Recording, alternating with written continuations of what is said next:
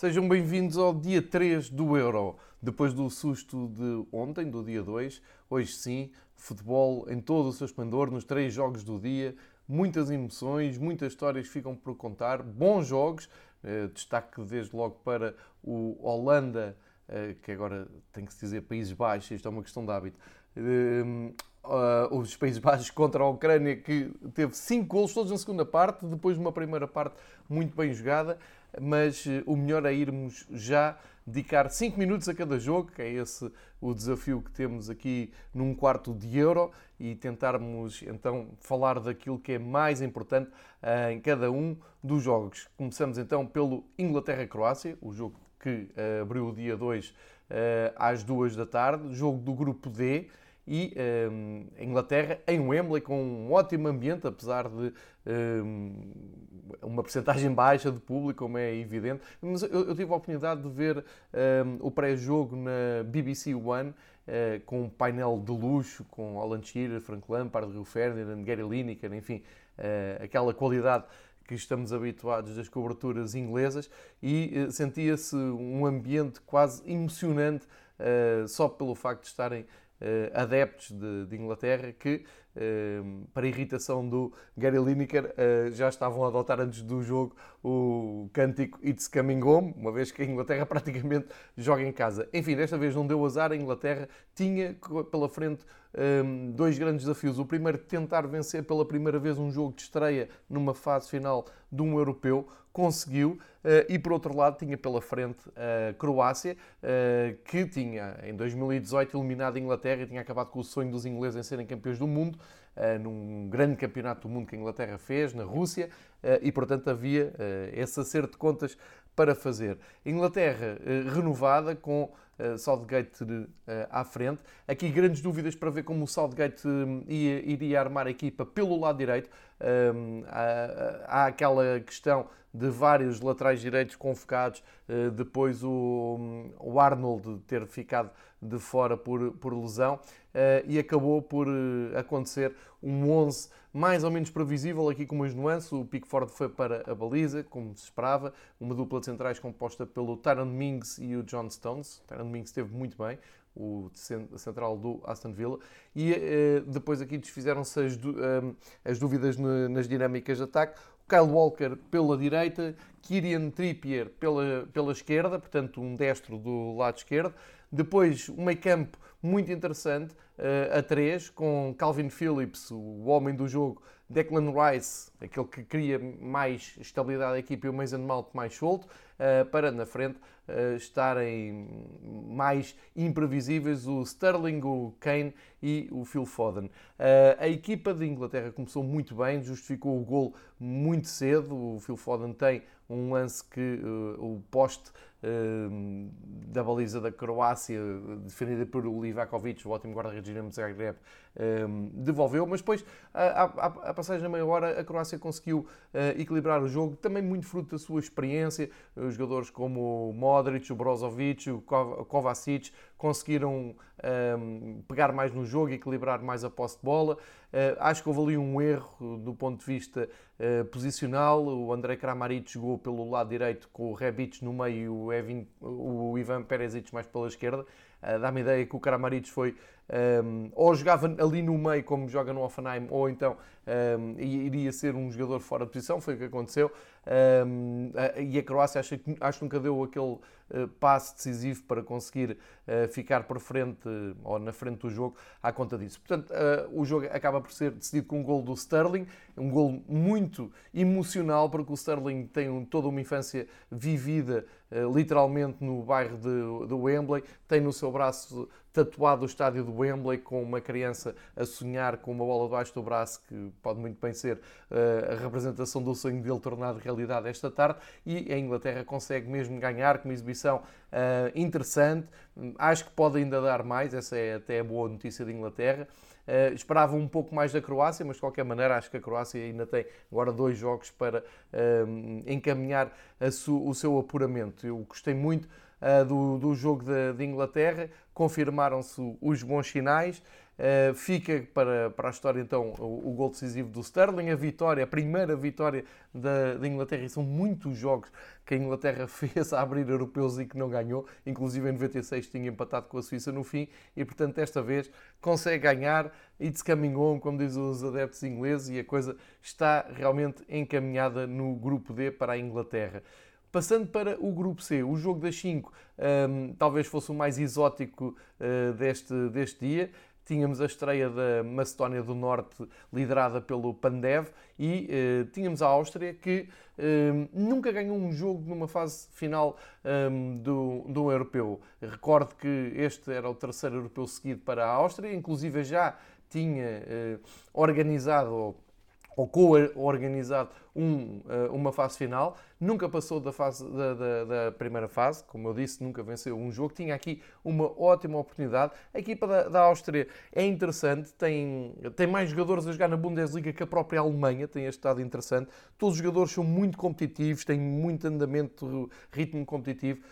Um, a equipa é armada uh, numa, numa, naquela linha de três defesas no corredor central, uh, dando depois mais largura um, por, por, meio do Liner e do Ulmer pela, pelas alas. Uh, e claro, tem o David Alaba como grande referência. É, é treinado pelo Frank Foda, que era um antigo internacional alemão, que eu sou do tempo que já um, eh, causava mal-estar nos comentários na RTP quando a Alemanha jogava e ele era titular. Lembro-me de Gabriel Alves de, uh, disfarçar um pouco o nome e em 2021 continuamos a ter este problema. Ouvi hoje o narrador da Sport TV dizer que ia passar a chamar só Franco. Esta é uma, uma curiosidade. Mas a Áustria acabou por mostrar que é bem organizada, tem futebol, uh, pode realmente fazer. Um, um campeonato da Europa interessante. Eh, a minha grande aposta era o Sasa Kalaidzic, porque eu vi-o a marcar inúmeras vezes na Bundesliga pelo eh, Stuttgart, um miúdo de 23 anos, alto, 2 metros, eh, muito batalhador, mas saiu-me ao lado a aposta porque foi precisamente quando o Frank Foda consegue mexer na equipa, ou, muda até os dois avançados, que o outro era o Baumgartner, e os dois avançados que entram são precisamente os jogadores que acabam por resolver o jogo, o Gregoric e o eterno Arnautovic, que agora joga no campeonato chinês. Uh, pelo meio tivemos a melhor história do dia, como é evidente, estava escrito, não é? a Macedónia do Norte conseguiu este apuramento de forma inesperada e épica e só faltava chegar à estreia e ter o seu grande capitão, líder e lenda, o Goran Pandev, a marcar. E marcou mesmo marcou, fez sonhar toda uma nação, empatou, ele ali com a camisola 10 a sentar-lhe muito bem, aproveitou uma falha, uma desconcentração do Bachmann, o guarda-redes da, da Áustria, Uh, e da defesa, todos tiveram culpa. Quem não teve culpa nenhuma foi o Pandev, com o seu melhor estilo, ali muito um, oportuno, apanhou ali uma bola à entrada da área e fez o gol. E realmente pensou-se que poderia ser um, uma boa oportunidade para a Macedónia surpreender e poderia ser mais uma altura para a Áustria não uh, ganhar um jogo no europeu, mesmo porque depois do 1 a 1, e, reparem, estamos a falar em gols aos 18 minutos e aos 28, portanto o ritmo estava a ser muito bom, uh, e depois disto a Macedónia ainda teve uma boa oportunidade para fazer o 2-1 e aí o jogo seria muito diferente. Mas com o jogo empatado até aos 78 minutos, como eu disse, depois das mexidas do treinador da Áustria, com a entrada do Arnautovic aos 59 minutos e aos 58 o Gregoric, uh, acabou por ehm, conseguir agarrar no jogo, ficou mais um, ehm, ofensiva a Áustria e, e vamos, vamos, dizer a verdade, não é? A Áustria tem muito melhores jogadores que uh, a Macedónia uh, tinha essa obrigação moral até de pegar no jogo e ir à procura da vitória. Agora, ficam muito bons sinais da, da equipa de, da Macedónia. Não só o, o Pandev, como é evidente, um, também já toda a gente conhece o Elmas, o Elif Elmas, que joga um pouco por trás do Pandev e é um armador de jogo por excelência. Uh, outros nomes que também conhecemos, como o Ristovski, que esteve ligado ao Sporting, o Alioski, que é um jogador também já muito conhecido, mas o meu destaque vai inteiro para um, a exibição do Enis Bardi, um jogador que joga na La Liga, no Levante, e que hoje foi, eh, fez uma exibição impressionante. Foi um dos melhores em campo e, portanto, deixa aqui ótimos sinais para um, a equipa da, da Macedónia. E já agora deixem-me destacar também o guarda-redes da Macedónia, que é o, o Stol Dimitrievski, ele fez uma ótima exibição uh, e pertence aos quadros do Rai Vallecano. E nem de propósito hoje o Rai Vallecano uh, jogou uma cartada decisiva para a subida de divisão, para o regresso à, à La Liga, que ainda jogam os playoffs uh, para descobrir qual é a terceira equipa a subir ao, ao, campeonato, ao primeiro campeonato de Espanha.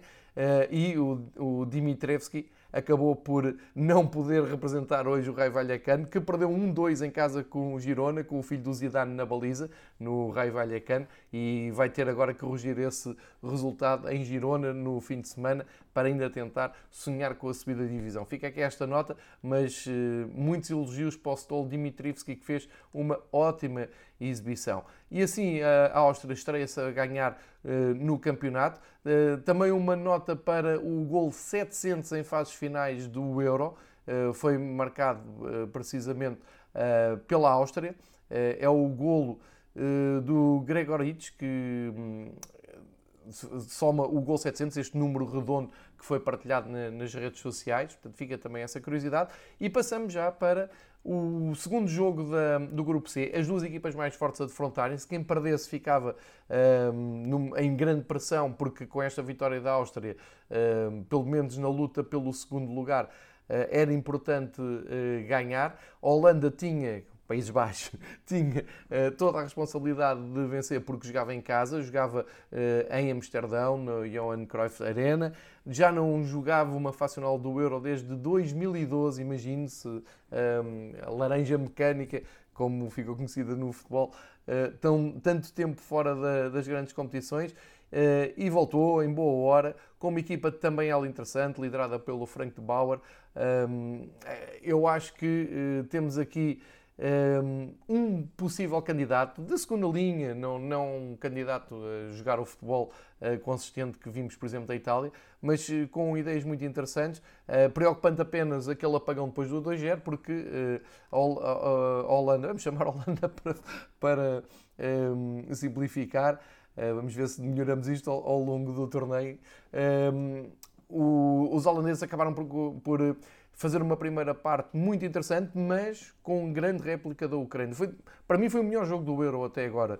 Uh, muito, muito aberto, cheio de soluções, ehm, com, com grandes dinâmicas, jogadores a aparecerem uh, em ótima forma, mas a verdade é que só houve gol aos 52 minutos. E depois de uma primeira parte muito animada, com o guarda-redes da Ucrânia, do Dinamo de Kiev, em grande destaque. Eh, estou a falar do Bouchan, que fez uma exibição fabulosa, apesar dos três gols sofridos.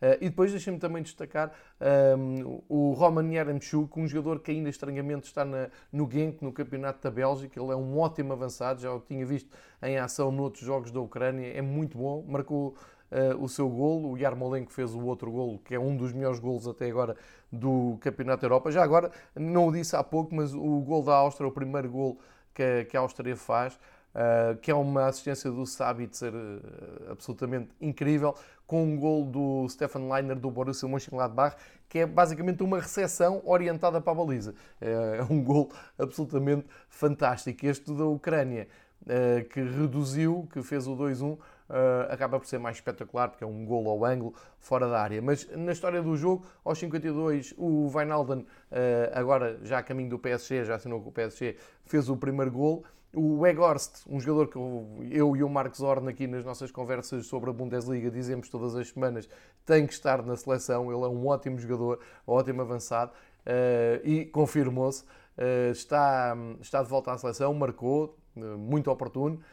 Aos 58 minutos parecia que os Países Baixos tinham o jogo praticamente garantido, fechado, e não foi assim. O, o Shevchenko mexeu na equipa, uh, fez uma coisa estranha porque lançou o Marlos uh, muito cedo aos 13 minutos por um, lesão do Zubkov, mas depois mais tarde voltou a tirar o Marlos. Uh, não deve ter gostado dos minutos que ele, ele, ele não chegou a estar uma hora em campo, o Marlos. Saiu para o lugar do Chaparenko. E depois, aos 75 minutos, há esse grande gol do Yarmo, Yarmolenko. uh, com uma assistência do Yarenchuk, e depois o próprio Yarenchuk faz um gol de cabeça a passe do Malinovski, um dos melhores jogadores da, da Ucrânia, um dos melhores jogadores deste Euro, um jogador sensacional da, dos quadros da Atalanta, que uh, foi polvilhando o jogo cheio de um, ehm, pormenores técnicos, toques de calcanhar, uma visão de jogo extraordinária e, portanto, contribuiu também para a beleza deste jogo. E a 5 minutos do fim apareceu o Denzel Dumfries, Denzel Dumfries que acabou por ser escolhido como o melhor jogador em campo ehm, e, para mim, com um, com sentido, porque o lateral direito, ele é um ótimo lateral direito, joga no, no, no PSV Eindhoven, é, é, treinado por Roger Schmidt, um homem da, da escola uh, alemã, e um, ele teve uma oportunidade incrível na primeira parte de fazer um gol de cabeça isolado uh, frente à baliza, não conseguiu fazer. Uh, depois tem uma cabeçada de autêntico ponta de lança, uh, até a antecipar-se ao defesa ucraniano e a dar os três pontos aos Países Baixos, 5 minutos do fim, com uma assistência também improvável do Ake, o centralão da, da Holanda, que faz um, um ótimo cruzamento. Portanto, é a história do dia nos três jogos do dia, jogos muito animados, ótimas histórias.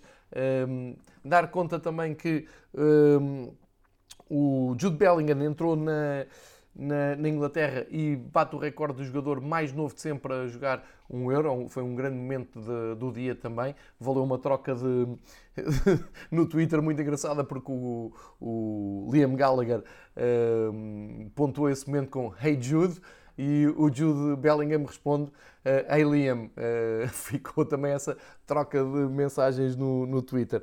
Foi um, um dia cheio de emoções, cheio de, uh, daquilo que nós gostamos e daquilo que nos faz seguir com atenção uh, esta competição única uh, e já temos aqui dados lançados para ir refletindo ao longo do, do avanço da, da competição.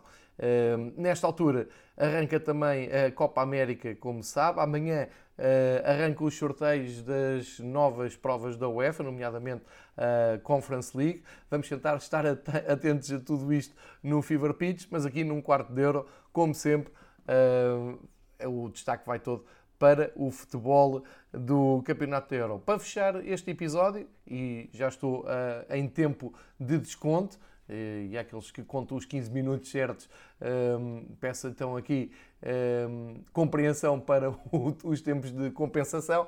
Vou só uh, recordar que amanhã vamos ter uh, Escócia-República Checa, jogo que encerra muita expectativa neste regresso da Escócia às grandes competições, isto ainda no grupo D, no grupo que teve hoje o Inglaterra-Croácia. Vão ser duas equipas atentas ao que fazem Escócia e uh, República Checa. E depois temos os dois jogos do grupo E, com a Polónia de Paulo Sousa a jogar com a Eslováquia eh, e a Polónia como favorita, pois claro, e uh, Espanha a tentar regressar àquele domínio que já teve há não muito tempo no futebol europeu e mundial, num jogo contra a Suécia, que tem tudo para ser um ótimo jogo também.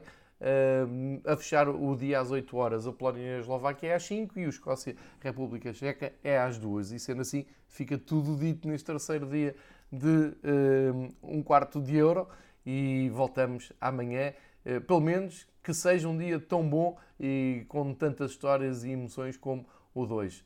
Voltamos amanhã, fiquem bem, não percam os jogos do Euro.